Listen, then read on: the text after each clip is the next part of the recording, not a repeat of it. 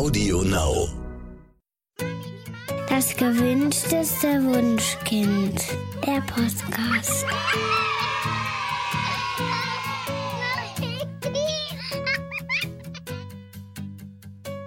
Hallo und herzlich willkommen zu Das gewünschteste Wunschkind, der Podcast mit Daniel Graf und Katja Seide. Ihr kennt das doch sicher auch. Wir Eltern, die Kinder gerne bindungs- und beziehungsorientiert begleiten wollen, machen uns viele Gedanken darum, wie der Spagat zwischen geborgener Kleinfamilie einerseits und unterstützender Betreuung durch unsere Eltern, Tagesmütter und Väter oder Kitas gelingen kann.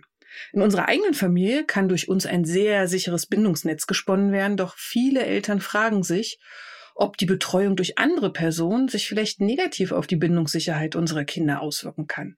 Schließlich gibt es hier und da ganz andere Vorstellungen von Erziehung oder bei der Betreuung naturgemäß viel weniger Zeit, äh, sich auf die Bedürfnisse unserer Kinder einzustellen. Können Sie da, damit gut umgehen oder schadet Ihnen das womöglich? Um diese Fragen zu beantworten, haben wir heute Nora Imlau eingeladen, die sich in ihrem neuen Buch genau damit beschäftigt hat. Es heißt In guten Händen, wie wir ein starkes Beziehungsnetz für unsere Kinder knüpfen und ist im Ulstein Verlag erschienen. Herzlich willkommen, Nora. Wir freuen uns sehr, dass du mal wieder bei uns vorbeischaust. Hallo, schön wieder da zu sein.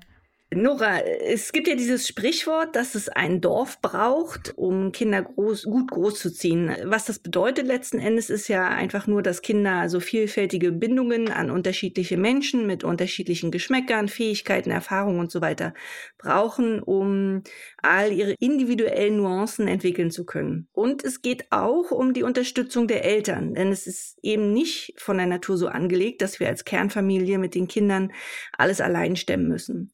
Aber dieses physische Dorf gibt es in der Regel ja heutzutage nicht mehr. Welchen Rat gibst du den heutigen Eltern in deinem neuen Buch?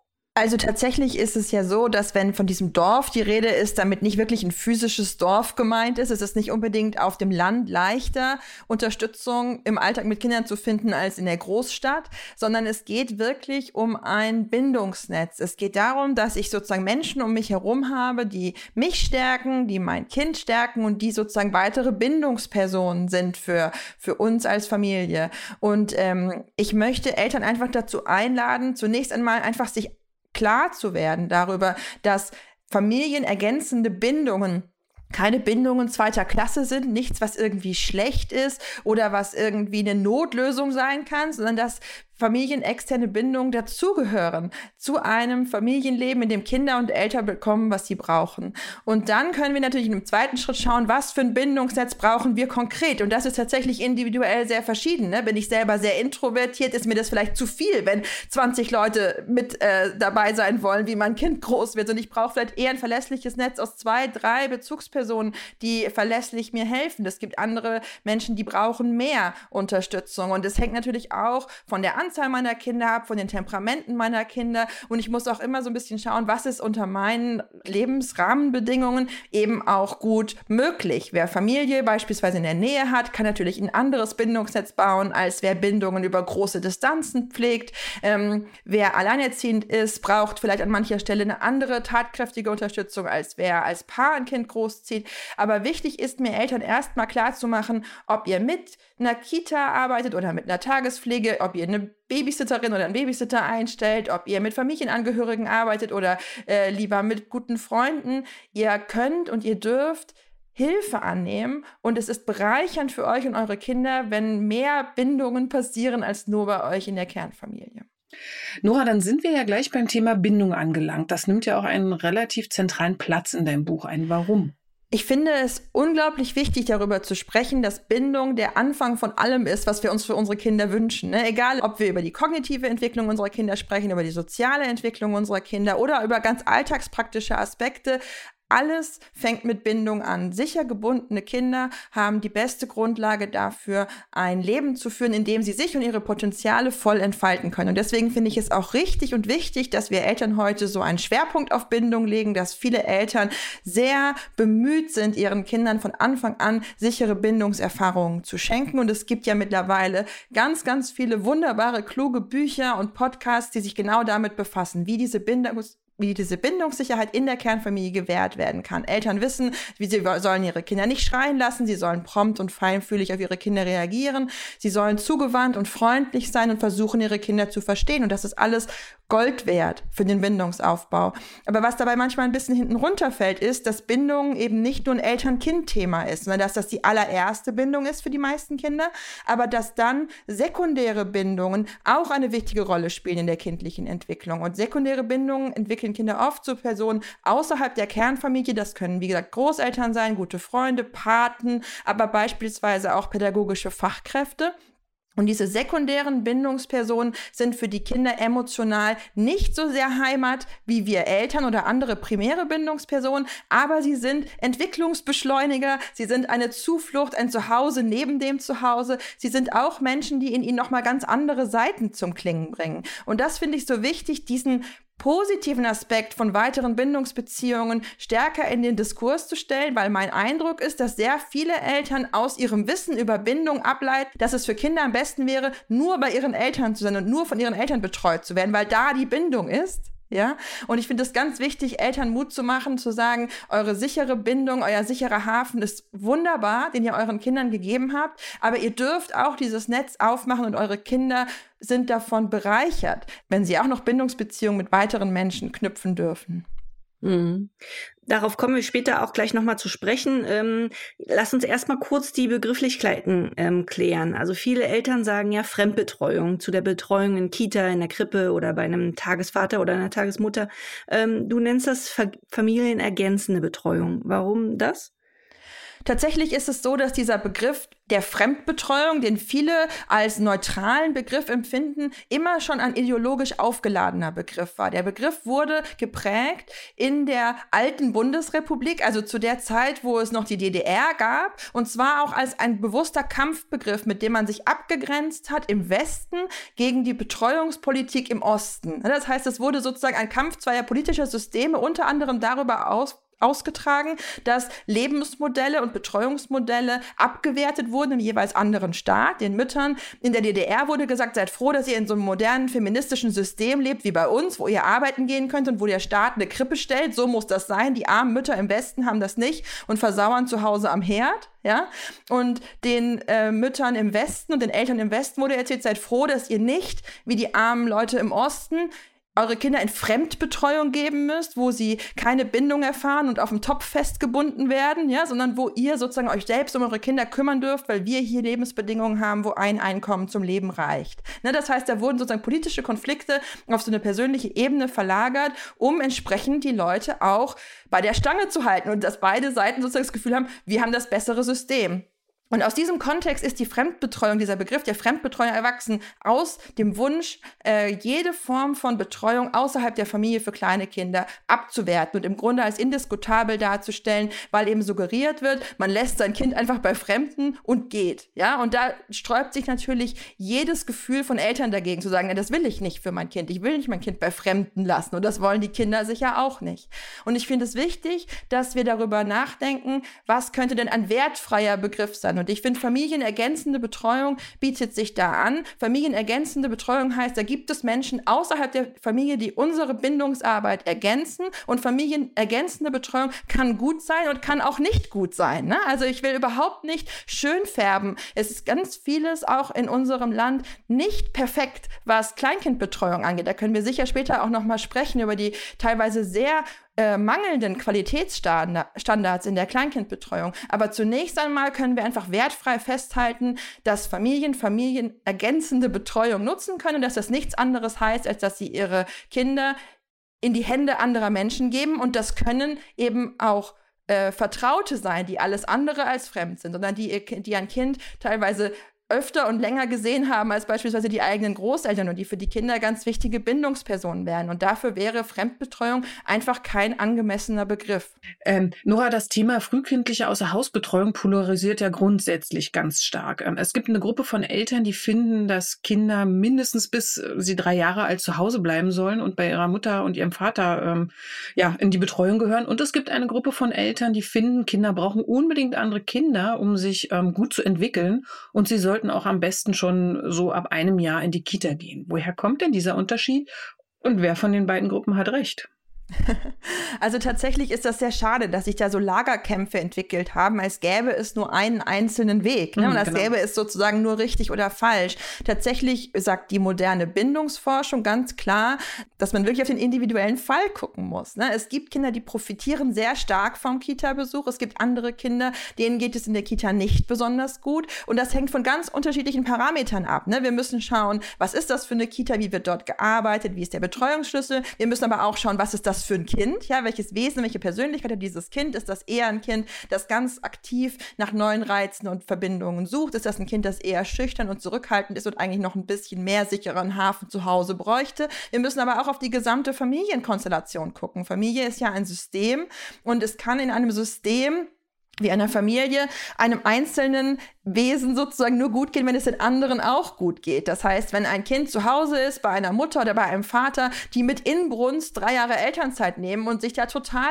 glücklich mitfühlen und auch nicht unter finanziellem Stress stehen. Deshalb ist das eine völlig andere Ausgangslage, als wenn eine Mutter oder ein Vater sich um ein Kind zu Hause kümmert, weil sie Gefühl, das Gefühl haben, sie müssen, aber eigentlich steht ihnen das Wasser bis zum Hals und sie sind unglaublich erschöpft und würden eigentlich ganz gerne auch wieder arbeiten gehen oder mal wieder Zeit für sich haben. Ne? Also sowas spüren Kinder ja auch. Und das hat alles Einfluss darauf, ob diese Betreuung ähm, sinnvoll ist und ob das für ein Kind und für, für, eine Familie eine gute Lösung ist oder nicht. Aber dieser differenzierte Blick, der, der fehlt sehr oft in dieser Diskussion, sondern es stehen sich zwei fast schon verfeindete Lager gegenüber. Und das hat ein bisschen was tatsächlich mit dieser deutsch-deutschen Geschichte zu tun, die ich schon angerissen habe, dass da eben auch unterschiedliche Prägungen aus Ost und West kommen. Aber mittlerweile, über 30 Jahre nach dem Mauerfall, wirken natürlich auch andere ähm, Parameter da hinein. Es ist so, dass oft äh, Eltern, die selber als Kinder in der Kita waren und diese Erfahrung eher negativ empfunden haben, die auch für sich selber sagen, das war zu früh für mich, das war nicht gut für mich,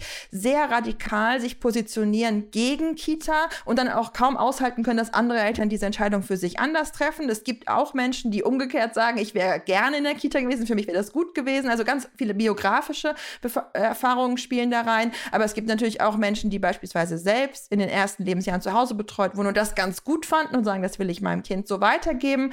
Ähm, und dazu ist natürlich auch immer die Frage, wo informiere ich mich, welche Quellen nutze ich für meine eigene Entscheidungsfindung. Und da kann man ganz klar sagen, dass da durchaus auch ideologische Grabenkämpfe immer noch ausgefochten werden, dass es eine starke Allianz gibt von Krippengegnern, die mit sehr ähm, beunruhigenden Zahlen, Fakten und Pamphleten sozusagen versuchen, Eltern davon zu überzeugen, dass es für ihre Kinder schädlich wäre, in die Kita zu gehen. Und es gibt umgekehrt auch teilweise eine sehr, sehr unkritische, fast schon Werbung für Kita-Betreuung, die manchmal auch von politischer Seite betrieben wird, so als jetzt für jedes Kind ein absoluter Traum, 40 Stunden die Woche in die Kita zu gehen, nur weil das eben politisch praktisch wäre. Ne? Und in diesem Spannungsfeld ist es dann oft so, dass Eltern das Gefühl haben, sie müssten ein Lager wählen. Und mein ganz großes Anliegen ist es wirklich zu schauen und zu sagen, es gibt so viele Grauschattierungen dazwischen. Ne? Es gibt auch weniger Betreuungsstunden, es gibt unterschiedliche Betreuungsrahmen. Es ist ein Unterschied, ob wir von einem Einjährigen, einem anderthalbjährigen oder einem zweijährigen Kind sprechen.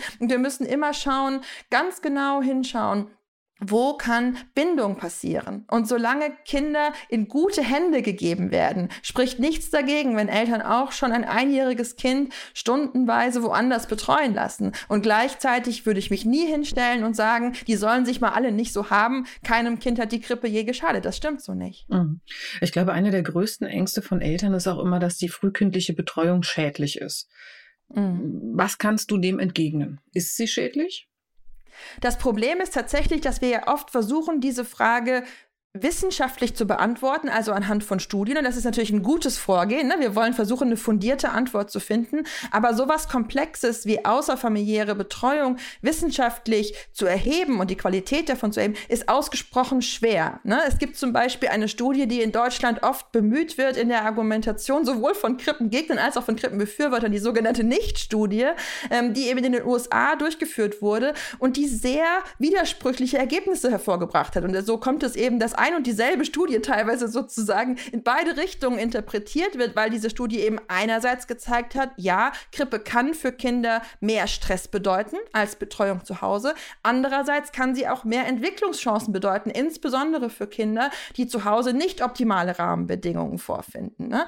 Und dann müssen wir immer noch dazu denken, diese Studie ist entstanden im sozialen Kontext der USA, wo beispielsweise das soziale Netz noch mal ganz anders ist, ne? also es viel weniger Sozialstaat gibt als bei uns.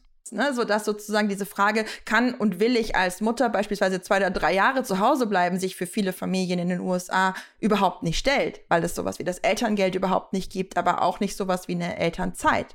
Ähm, und dann gibt es natürlich auch Studien aus dem deutschsprachigen Raum und die haben dann teilweise eine Cortisolspiegel bei Kindern gemessen, wie ist das Stresshormon im Körper verteilt. Aber auch da äh, wurden dann teilweise so ein bisschen Äpfel mit Birnen verglichen. Ne? Also es gibt ja Kitas, die mit Eingewöhnung arbeiten, es gibt Kitas, die ohne Eingewöhnung arbeiten, es gibt Kitas, da gibt es schlechte Betreuungsschlüssel, gute Betreuungsschlüssel. Und all das müsste man ja mit reinrechnen sozusagen in die Einschätzung, ob Kitas jetzt gut oder schädlich sind. Es werden beispielsweise relativ oft noch Studien zitiert, zur Qualität von Kitas, die in der ehemaligen DDR, also bei Krippenkindern vor 40 Jahren durchgeführt wurden. Und es wurde nachgewiesen, dass diese Kinder sehr oft sehr gestresst waren. Das ist natürlich überhaupt nicht überraschend, wenn man sich klar macht, dass die DDR-Kitas bewusst als Leitbild hatten, keine Bindung aufbauen zu wollen zu diesen Kindern. Also das war das, das war das erklärte Ziel, dass diese Kinder eben nicht eine Bindung aufbauen sollen zu den ErzieherInnen, sondern dass die sich untereinander sozusagen als Kollektiv verbinden sollten, aber keine Erwachsenenbindung entstehen sollte in den Kitas. Das ist aus moderner Bindungssicht natürlich furchtbar, war damals staatliche Doktrin und das sagt uns aber wenig darüber aus, ja, ob sozusagen deswegen unsere Kinder heute in eine moderne Kita gehen sollten, die vielleicht ein gutes Eingewöhnungsmodell hat. Wisst ihr, was ich meine? Mm, total. Jetzt sagen wir mal, jetzt hat sich eine Familie für familienergänzende Betreuung ihrer Kinder entschieden. Ähm, dann gibt es doch sicherlich Punkte, auf die man achten sollte, damit, damit man eben gute Bindungspersonen ähm, findet. Also in einer idealen Welt, was bringt denn jetzt eine gute Kita mit? Ja, in der idealen Welt, die sehr wenige Eltern vorfinden, haben sie eine Wahl zwischen unterschiedlichen Orten, wo sie ihre Kinder in gute Hände geben können. Ja, und sie können wirklich schauen, wo finde ich eine Person, oder mehrere Personen, die auf mich feinfühlig und zugewandt wirken, die sich die Zeit nehmen, mein Kind wirklich kennenzulernen und eine Bindung zu ihm aufzubauen und die sozusagen auch auf die individuellen Bedürfnisse meines Kindes Rücksicht nehmen können. Das heißt, ein Kind, das nicht schlafen will, muss nicht schlafen. Ein Kind, das nicht essen will, muss nicht essen, ja. Und ein Kind, das Nähe oder Rückversicherung braucht, bekommt diese. Ähm, und es gibt Einrichtungen und es gibt Orte, wo Kinder genau diese Art von Betreuung erfahren und es gibt unzählige Familien, die unglaublich unglaublich dankbar sind, so einen Ort gefunden zu haben und in jedem Gespräch erstmal erzählen, wie unglaublich happy sie sind über ihre super Tagesmutter oder so. Und das ist total deprimierend, aber oft für das Gros der Eltern, die diese Wahl eben nicht haben, sondern die einen starken Betreuungsdruck spüren, also die nicht das Gefühl haben, eine Wahl zu haben, weil sie aus finanziellen oder sozialen oder persönlichen Gründen auf Betreuung schlicht angewiesen sind und gleichzeitig quasi gar keine Wahl haben, sondern froh sein müssen, wenn sie irgendeinen Kita-Platz bekommen. Okay, äh, gibt es denn, wenn jetzt äh, Eltern äh, die potenziellen Kitas besuchen, äh, gibt es da irgendwelche Fragen, die sie stellen können, äh, um herauszufinden, ob jetzt diese konkrete Kita etwas für ihr Kind ist? Also grundsätzlich finde ich es immer schon großartig, wenn man eine Kita überhaupt vorher besuchen kann, bevor man sich dafür entscheidet. Auch das ist leider nicht der Standard. Insbesondere über die Corona-Pandemie haben viele Kitas diese Besuche eingestellt und auch noch nicht wieder eingeführt.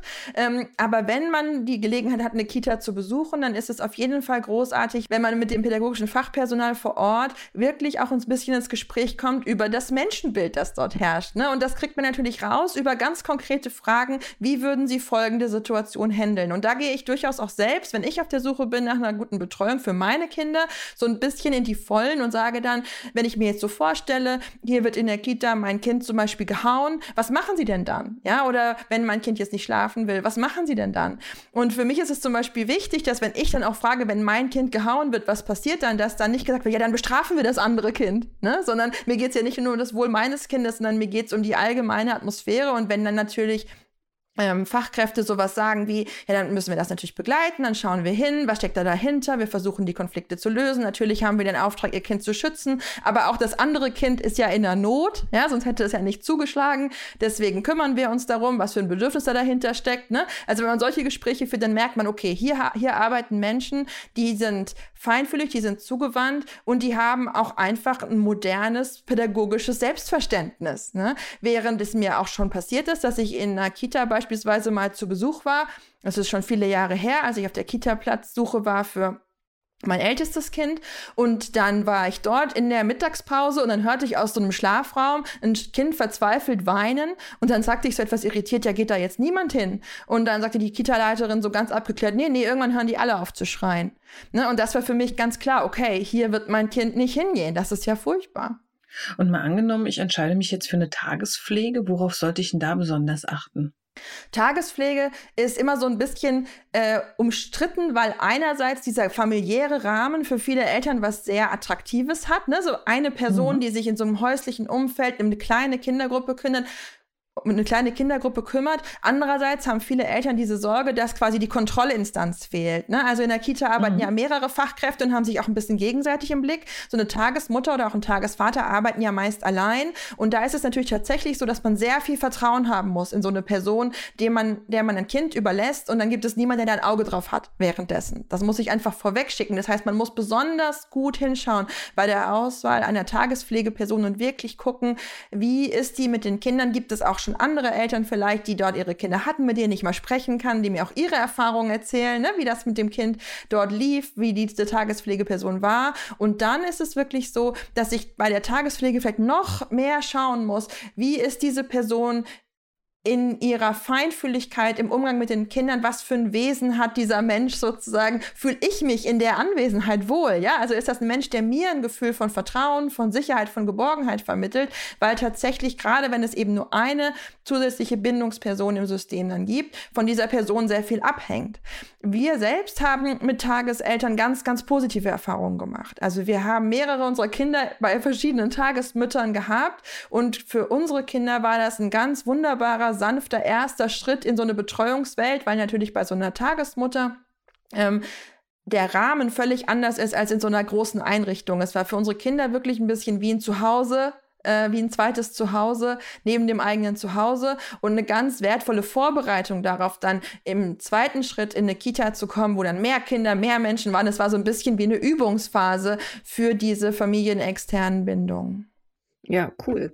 Ähm, sag mal, äh, jetzt sagen wir, wir haben eine tolle Kita oder eine, eine tolle Tagespflege gefunden und, und dort auch einen Platz bekommen und es geht bald los. Muss man denn äh, oder sollte man Kinder vorbereiten oder wie kann man die Kinder vorbereiten? Also ganz oft machen sich Eltern ja ähm, zum Beispiel Sorgen ums Stillen oder auch ums Schlafen. Ist das gerechtfertigt? Also ich verstehe jede Person, die sich da Sorgen macht, aber tatsächlich würde ich immer dazu raten, zu Hause einfach alles beizubehalten, wie es ist. Es gibt sehr viele Eltern, die da großen Druck verspüren, ihr Kind noch schnell abstillen zu müssen, ihr Kind noch schnell ins eigene Bett gewöhnen zu müssen oder als alleine einschlafen. Manchmal wird dieser Druck leider auch von Einrichtungen weitergegeben an Familien, ne? auch so in Richtung, wir erwarten, dass ihr Kind trocken ist, wir erwarten bei den, bei den älteren Kindern ist das oft so ein Thema, wir erwarten, dass ihr Kind trocken ist, bei den jüngeren Kindern, wir erwarten, dass ihr Kind abgestillt ist. Und dahinter stehen oft auch so ganz diffuse Ängste, auch von Seiten des pädagogischen Fachpersonals, dass dann ein Stillkind irgendwie auf einmal anfangen können wollte, bei ihnen zu trinken oder sowas, ja, oder dass sie ihr Kind, dass sie ein Kind mittags nicht hinlegen können, wenn das nicht gelernt hat, alleine einzuschlafen. Ähm, tatsächlich ist es so, dass Kinder total gut darin sind, unterschiedliche Settings zu unterscheiden und sich dort auch unterschiedlich zu verhalten. Das heißt, die Kita oder Tagespflege ist für das Kind ein völlig neuer Ort, wo neue Bindungspersonen neue Regeln aufstellen. Und für Kinder ist es völlig klar zu sagen, hier muss ich umswitchen. Ja, hier ist es anders und hier gelten andere Regeln. Und dann setzt bei kleinen Kindern auch das ein, was man so ein bisschen Herdentrieb nennen kann. Ne? Also die gucken, was machen die anderen Kinder und machen das mit. Und es sind schon sehr viele Eltern sehr überrascht gewesen, wie ihr Kind, das zu Hause nie allein einschlafen würde, sich in der Kita einfach mit anderen zehn Kindern halt in den Schlafraum gelegt hat und eingeschlafen ist, weil hier wird das anscheinend so gemacht. Ne? Also die Kinder sehen das dann und können das dann. Ähm, und da ist ganz viel möglich. Und äh, es ist tatsächlich so, je nach Kita kann man das offen kommunizieren und einfach sagen, wir machen das zu Hause so und so. Bitte finden Sie mit unserem Kind Ihren eigenen Weg. Ne? Also Sie können unserem Kind gerne zeigen, wie bei Ihnen in der Kita geschlafen wird. Wir bei uns machen das so, wie wir das für richtig halten.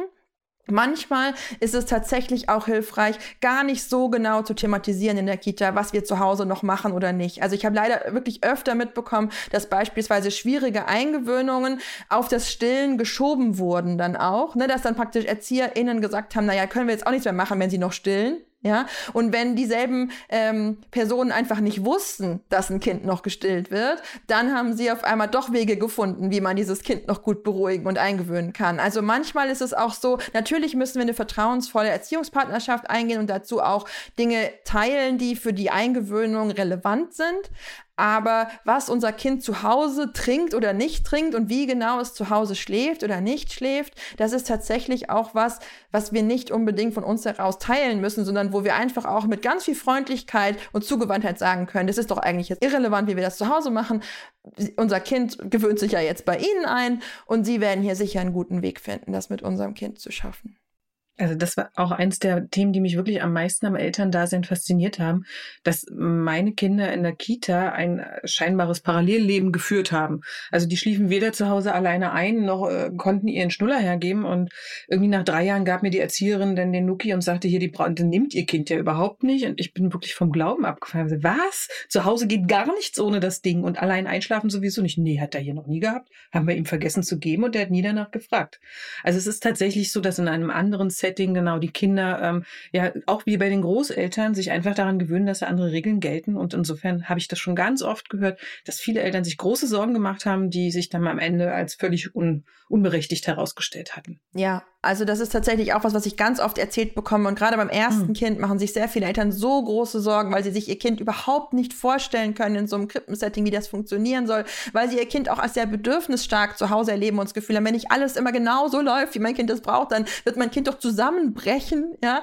Und dann wachsen diese Kinder in so einem neuen Setting auch wirklich anders über sich hinaus. Und auch das ist übrigens ein ganz großer Wert sekundärer Bindungen. Ne? Also primäre Bindungspersonen sind für Kinder oft auch damit verknüpft, zu sagen, ich kann jedes Bedürfnis Bedürfnis anmelden und alles wird sofort erfüllt. Ne? Und das ist ein ganz wertvolles Gefühl, dass Kinder wissen, es gibt Menschen, die würden alles für mich tun. Ja? Und sekundäre Bindungen sind tatsächlich oft ein bisschen schlechter darin, jedes Signal genau zu entschlüsseln, jedes Bedürfnis sofort zu erfüllen. Aber darin liegt trotzdem auch eine Entwicklungschance. Wenn das Kind sich trotzdem grundsätzlich angenommen fühlt, entwick entwickelt es gerade in solchen Momenten dann manchmal auch eine ungeahnte Selbstwirksamkeit, zu sagen, okay, wenn mir jetzt keiner hier gerade irgendwie einen Schnuller gibt, weil sie es nicht verstehen, dass ich den jetzt will, dann probiere ich es halt mal ohne. Ne? Ne? Und wenn jetzt hier irgendwie gerade nicht mich niemand in Schlaf stillt, dann lege ich mich halt mal hin und gucke, ob ich so einschlafen kann. Und tatsächlich ist dieses nicht perfekte Reagieren, was manchmal dann bei sekundären Bindungspersonen passiert, genauso ein Entwicklungsmotor wie dieses ganz fein aufeinander abgestimmte, was oft insbesondere in den primären Bindungen ähm, passiert. Mhm. Zum Start in die familienergänzende Betreuung gehört ja hoffentlich auch immer eine Eingewöhnung. Und es gibt ja da verschiedene Modelle. Ähm, die meisten kennen jetzt das Berliner Modell. Es gibt aber auch das Münchner Modell. Lass uns mal über beide sprechen. Ja, also tatsächlich äh, ist es ja erstmal großartig, dass sich der pädagogische Forschungsstand, dass es wichtig ist, dass am Anfang einer Betreuung eine Eingewöhnung steht, mittlerweile fast flächendeckend durchgesetzt hat. Ich habe gerade schon erwähnt, in DDR-Krippen war das komplett war das komplett unüblich. Da wurden Kinder einfach gebracht und alleingelassen sozusagen. Und auch in der Bundesrepublik, in der alten Bundesrepublik, da lag dieser Kindergartenstaat ja üblicherweise um den dritten Geburtstag herum. Auch da gab es keine, keine Vorstellung von einer Eingewöhnung, sondern Kinder wurden gebracht, haben geheult, man hat sie allein gelassen und irgendwann haben sie aufgehört zu weinen. Also das war der Kindergartenstaat für die meisten von uns, als wir Kinder waren. Ähm, und es ist so wertvoll, dass sich mittlerweile eben diese dieses Wissen über Bindung und Bindungsaufbau dahingehend durchgesetzt hat in der Fläche, dass die allermeisten Kitas mittlerweile mit einem Eingewöhnungskonzept aufwarten können. Das ist schon ein großer Fortschritt. Ähm, das sogenannte Berliner Eingewöhnungsmodell ähm, ist dabei besonders beliebt, weil es einerseits ErzieherInnen und Eltern einen klaren Fahrplan an die Hand gibt und weil es auch trotzdem relativ zügig vorangeht. Ne? Also äh, oft sind Einrichtungen auch ein bisschen ungeduldig, was Eingewöhnung angeht, auch weil sie einfach so viele Kinder eingewöhnen müssen ne? und dann das Gefühl haben, wir können uns jetzt nicht vier oder sechs oder acht Wochen pro Kind nehmen. Und dann wünschen sie sich quasi, dass das Berliner Eingewöhnungsmodell als Maßstab gilt und zwar immer möglichst in der kürzesten Variante. Das Berliner Eingewöhnungsmodell lässt nämlich immer so Zeitkorridore zu. Das kann sich durchaus auch eine längere Zeit hinstrecken, aber man kann, wenn man sehr fix ist und das Kind sozusagen sehr schnell eine Bindung aufbaut, tatsächlich auch in zehn Tagen mit dem Modell durch sein. Und das ist natürlich was, was für Einrichtungen sich oft erstmal attraktiver anhört, als ein Modell, das viele Wochen braucht. Das Berliner Eingewöhnungsmodell verleitet auch oft pädagogische Fachkräfte und Eltern dazu, alle möglichen Abkürzungen zu nehmen, immer noch einen Tacken schneller zu sein und zu sagen, ach, das schafft das Kind schon, ach, das haben wir doch, jetzt sind wir schon fast fertig. Ne? Und dann wird so ein bisschen geschludert und dann passiert der Bindungsaufbau Bindungsaufbau nicht so, wie es eigentlich die Intention des Modells ist. Ähm, und das hat wirklich langfristige Folgen. Also wir wissen, dass Kinder, die keinen sicheren Bindungsaufbau in der Eingewöhnung gewährt bekommen haben, öfter krank sind, betreuungsintensiver sind, ungerner in die Kita gehen und sich sozusagen ihre ganze Kita-Zeit über schwerer tun mit der Betreuung, als wenn sie am Anfang sanft und geduldig eingewöhnt wurden. Das heißt, das Berliner Eingewöhnungsmodell hat definitiv seine Stärken und kann richtig angewandt für viele Kinder durchaus ein guter Weg sein, in der Kita anzukommen. Aber manchmal ist es leider so, dass sozusagen der Plan des Medi der Plan des Berliner Modells, diese Zeitangaben, wann welcher Trennungsversuch dran ist, höher gewertet werden als das Verhalten, das das Kind zeigt. Ne? Und das ist dann manchmal so ein bisschen mechanisch. Das Kind wird eingewöhnt, es ist quasi das passive Mitglied seiner eigenen Eingewöhnung. Es wird etwas mit ihm gemacht, ja, und es wird nicht so sehr darauf geschaut, was braucht eigentlich das Kind. Und das Münchner Eingewöhnungsmodell, das von den gleichen Experten entwickelt wurde und ein bisschen fast so was wie eine Weiterentwicklung des, des Berliner Eingewöhnungsmodells ist, das versucht noch stärker dem Kind eine aktive und handelnde Rolle in seiner eigenen Eingewöhnung zuzugestehen. Das heißt, das Kind wird nicht eingewöhnt, das Kind gewöhnt sich ein. Und es zeigt selbst, wann es reif ist für die erste Trennung. Das heißt, es wird sozusagen nicht vorgegeben, an diesem oder jeden Tag hat die erste Trennung zu erfolgen es gibt da auch kein, äh, keine feste Zeitangabe für, sondern es wird dafür plädiert, mindestens eine Woche in Anwesenheit der Eltern mit dem Kind in der in der Einrichtung zu verbringen und dann zu schauen, wann das Kind von sich aus beginnt, sich immer stärker von seinen Eltern oder seinen primären Bindungspersonen zu lösen, ne? mal den Raum wechselt, woanders hingeht, was exploriert. Und das wird als Zeichen genommen, zu sagen, jetzt können wir erste Trennungen versuchen und schauen, wie es dem Kind damit geht. Und das gefällt mir so gut am Münchner Eingewöhnungsmodell, dass sozusagen der Blick weniger auf dem Kalender liegt, ne? jetzt ist Tag drei, Trennungsversuch, und stärker auf dem Kind. Das Kind löst sich, es fasst Vertrauen, Jetzt können wir eine erste Trennung versuchen. E, egal ob jetzt Berliner oder Münchner Modell, äh, die meisten Eltern wünschen sich, dass die Eingewöhnung ohne Tränen abläuft. Ähm, und das kommt sicherlich auch vor, aber in den meisten Fällen äh, gibt es ja Momente in der Eingewöhnung, in der unsere Kinder einfach weinen. Ist denn das schlimm? Mhm. Ja, tatsächlich ist das auch eine Folge dieser starken Verunsicherung zum Thema Betreuung, dass Eltern sozusagen oft schon so schlechte, äh, nein, oft schon mit einem so schlechten Gewissen an die Eingewöhnung rangehen, dass sie praktisch die ganze Zeit schon latent das Gefühl haben, wahrscheinlich was ganz Schlimmes zu machen mit ihrem Kind, dass dann natürlich auch jede Träne wie ein Beleg dafür wirkt, dass das wirklich was ganz Schlimmes ist, was wir da machen. Ne? Und ich finde es so wichtig, sich da wirklich nochmal klar zu machen, dass unsere Kinder ja auch in anderen Situationen immer mal wieder weinen. Also ich hatte das bei meinen eigenen Kindern regelmäßig, dass die zum Beispiel auch geweint haben, wenn ihr Papa zur Arbeit gegangen ist, weil sie es schöner gefunden gefunden hätten, wenn beide Eltern zu Hause sind. Ne? Und da haben wir oft eine große innere Klarheit in so einer Situation zu sagen, tut mir leid, Schatz, das geht jetzt aber nicht. Der Papa muss arbeiten, ja, und haben keine immensen Schuldgefühle, dass da jetzt ein Elternteil zur Arbeit geht.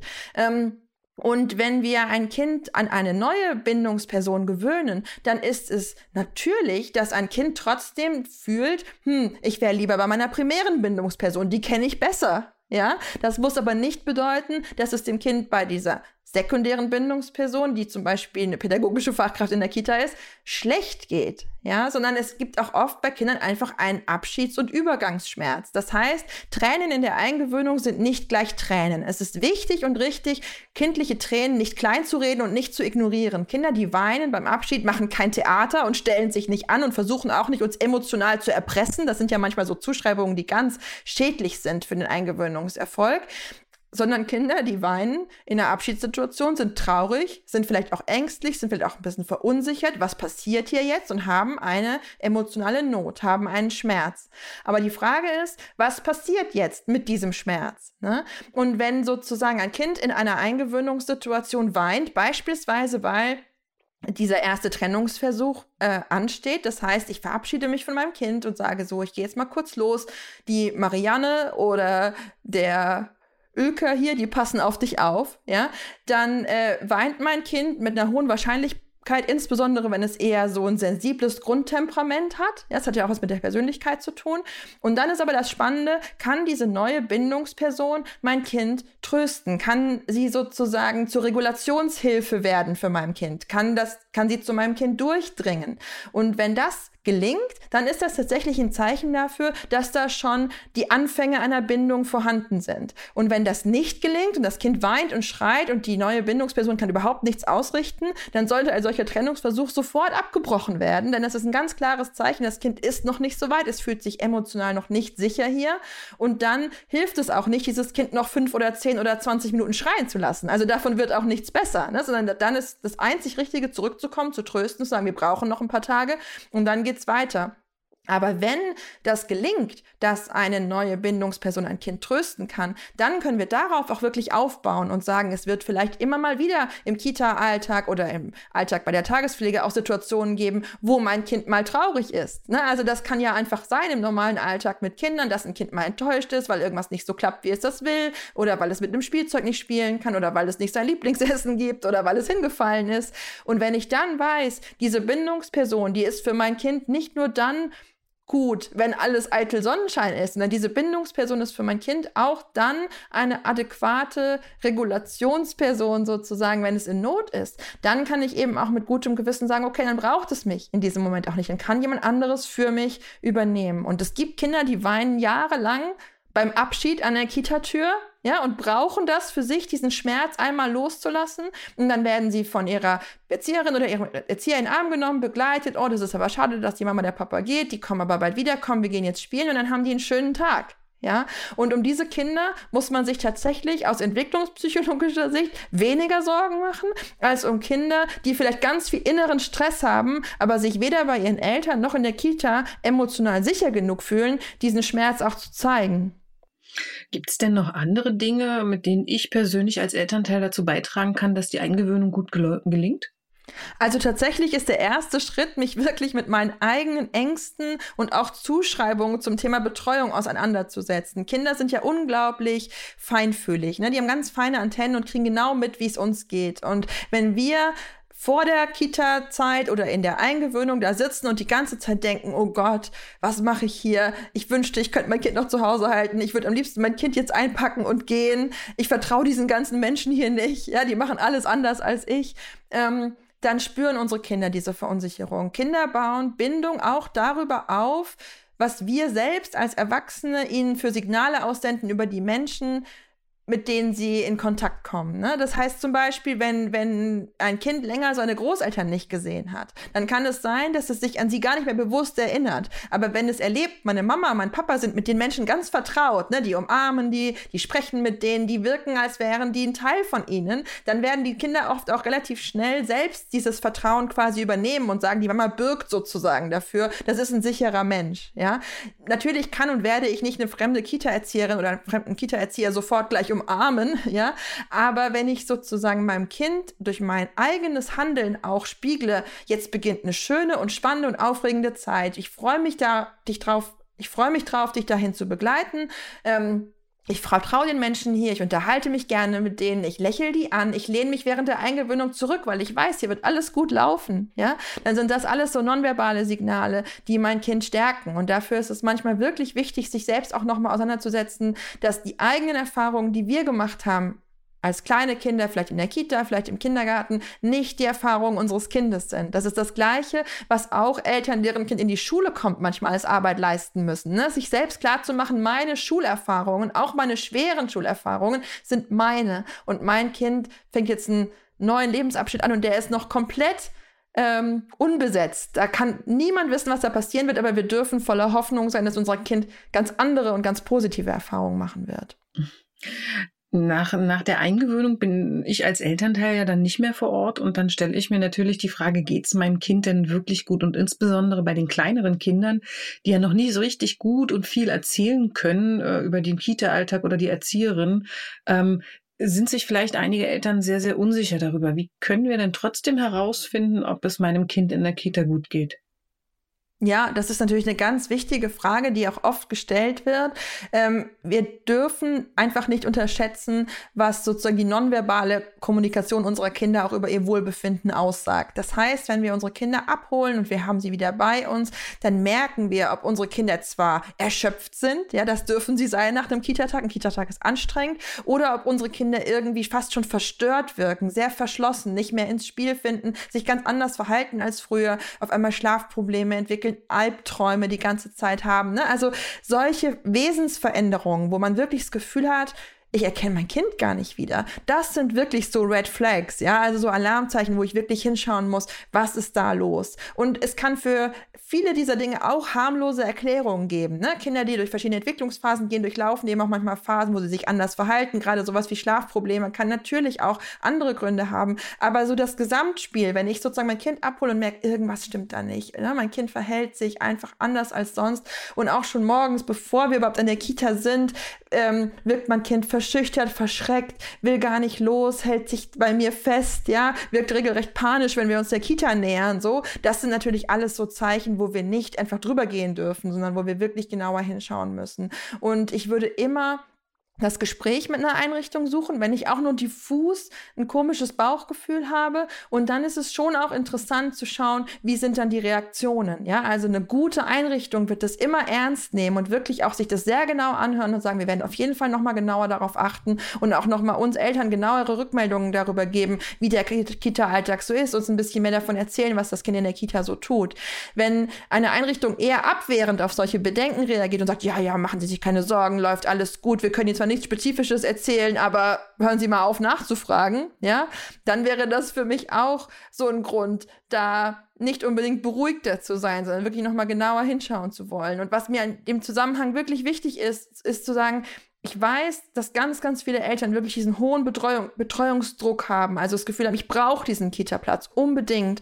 Und wir wissen aus Erhebungen, dass gerade Eltern, die so gefühlt mit dem Rücken zur Wand stehen, manchmal wirklich die Augen verschließen, auch vor wirklich kindeswohlgefährdenden Zuständen in Einrichtungen, weil sie so Angst davor haben, die Konsequenz ziehen zu müssen, wenn sie sich eingestehen, was da passiert. Ne? Und da finde ich es so wichtig zu sagen, ich verstehe jede Person, die sagt, wir brauchen Betreuung, aber wir dürfen nicht aus lauter Angst davon, einen Kita-Platz zu verlieren, aufhören hinzugucken, sondern wir schulden es unseren Kindern, gerade den kleinen Kindern, die sich noch nicht verbal äußern können, wach und aufmerksam zu bleiben und nicht wegzugucken, wenn unsere Kinder verändert wirken oder wenn wir Dinge beobachten, die uns seltsam vorkommen. Das heißt nicht, dass wir sofort unser Kind aus jeder Kita nehmen müssen, aber wir müssen uns darüber im Klaren sein, dass kein Job und kein Betreuungsdruck der Welt es wert ist, ein Kind wo zu lassen, wo wir eigentlich in unserem Inneren wissen, dass das kein guter Ort für unser Kind ist.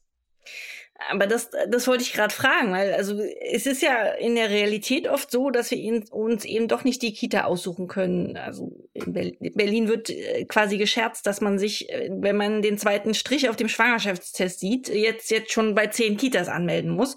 Ähm, und am Ende ist man ja äh, froh, überhaupt irgendwo einen Platz bekommen zu haben. Und und jetzt jetzt weigert sich das Kind aber morgens zur Kita gebracht zu werden oder du, keine Ahnung, es kommt nachmittags irgendwie verändert aus der Kita raus und du hast dann das Gefühl, hm, also ich, eigentlich muss ich ja arbeiten. Also ich habe habe ich eine Entscheidungsfreiheit? Muss ich dann meinen Job kündigen oder oder ja, wie löse ich denn das?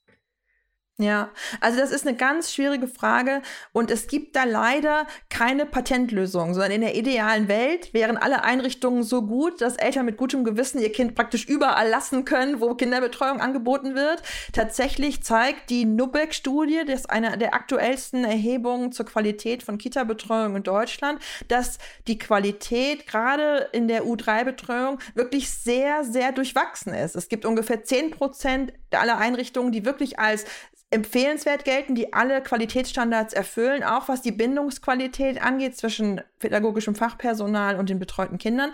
80 Prozent der Einrichtungen sind so mittel okay, ja, also haben durchaus einige Schwächen und 10 Prozent aller Einrichtungen, in denen aktuell in Deutschland kleine Kinder betreut werden, sind so schlecht, dass sie eigentlich sofort geschlossen werden müssen aufgrund kindswohlgefährdender Umstände. Das muss man sich mal vorstellen. Das würde sagen, jedes, ne, also das ist wirklich ganz erschreckend und davor dürfen wir nicht die Augen verschließen. Und gleichzeitig ist eben dieses Dilemma oft da, ich brauche einen Betreuungsplatz und ich habe keine Wahl. Ähm, und ich habe keine Lösung dafür. Ich kann nur sagen, diese, diese, dieser Druck darf nicht dazu führen, dass wir unsere Augen verschließen davor, wie es unseren Kindern geht. Und manchmal müssen wir dann wirklich schwierige Entscheidungen treffen und sagen, okay, ich liebe meinen Job und ich will dahin auch wieder zurück, aber ich nehme jetzt noch mal ein Jahr oder ein halbes Jahr Elternzeit, um einfach den Raum zu haben, wieder eine andere Betreuungslösung zu finden. Manchmal tun sich auch in Städten wie Berlin dann doch noch mal Möglichkeiten auf, jenseits des offiziellen äh,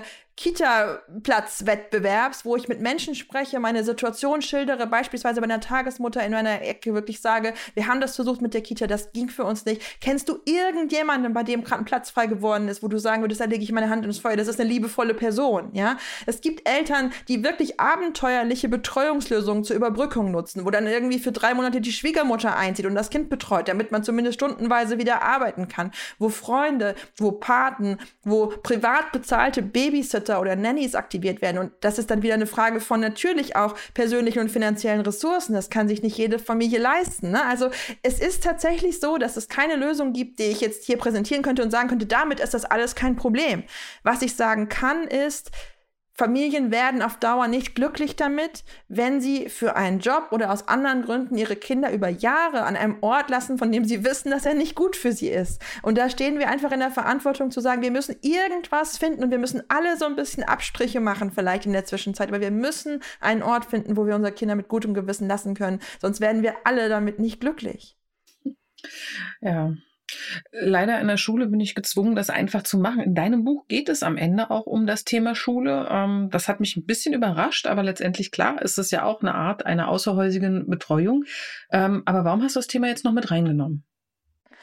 Mir war das sehr wichtig, mit Eltern einfach auch sozusagen darüber in Austausch zu kommen, dass Bindung kein Thema nur der ersten Jahre ist. Ne? Also wenn wir über Eltern-Kind-Bindung sprechen, dann haben wir oft ganz kleine Babys und Kinder, Kleinkinder vor Augen, die so ganz viel Nähe suchen, ganz viel Rückversicherung brauchen. Und dann ist oft so dieses gesellschaftliche Bild, dass das Thema Bindung quasi durch ist, wenn Kinder in die Schule kommen, weil dann sind sie groß und dann geht es um Bildung, ja, und nicht mehr um Bindung. Und dem wollte ich eben entgegensetzen, dass Bindung ein Lebensthema ist ist, dass auch ältere Kinder, auch Jugendliche, auch Erwachsene noch Bindung brauchen, Bindungserfahrung brauchen, also dieses tiefe Gefühl, mit einem anderen Menschen emotional verbunden zu sein und auch eine gewisse Form von Heimat zu finden in diesen Beziehungen. Das sind eben keine Zweckbeziehungen, sondern tiefe emotionale Verbindungen. Und die brauchen wir alle und die dürfen und sollen sich natürlich mit den Jahren verändern. Ne? Also meine 16-jährige Tochter braucht mich auf eine ganz andere Weise, als sie das mich mit, mit sechs Monaten gebraucht hat, ist ja klar.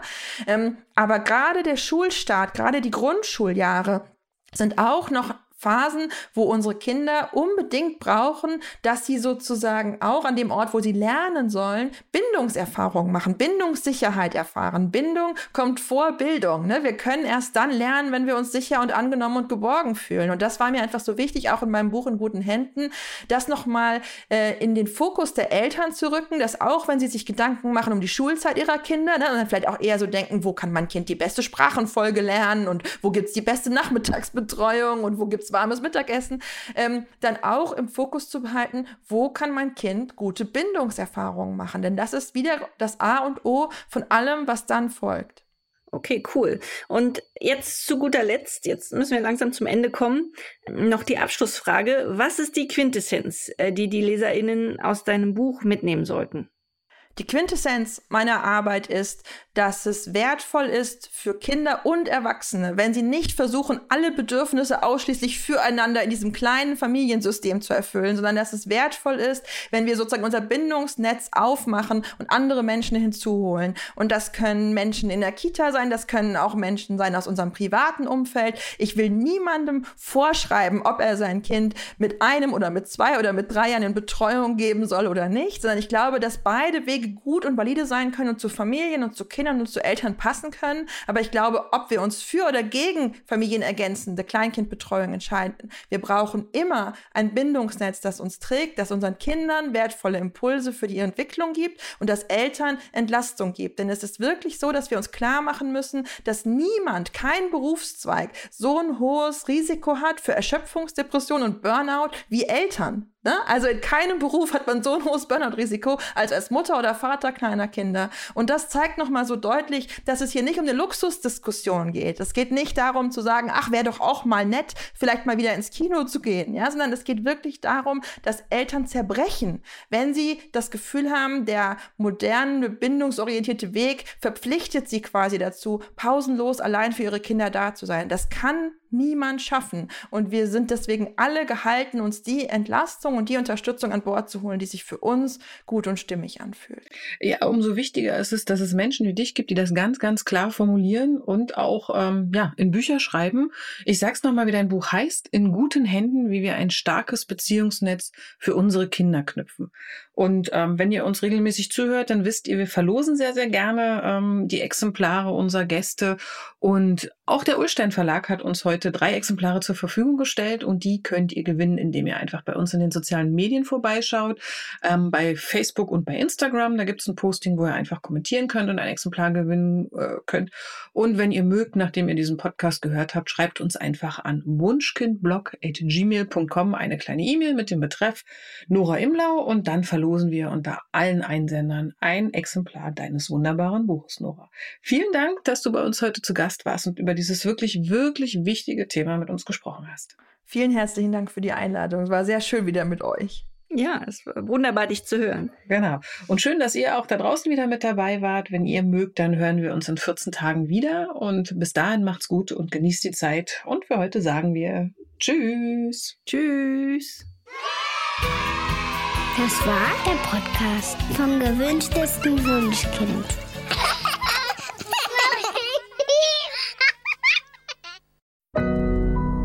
Audio Now.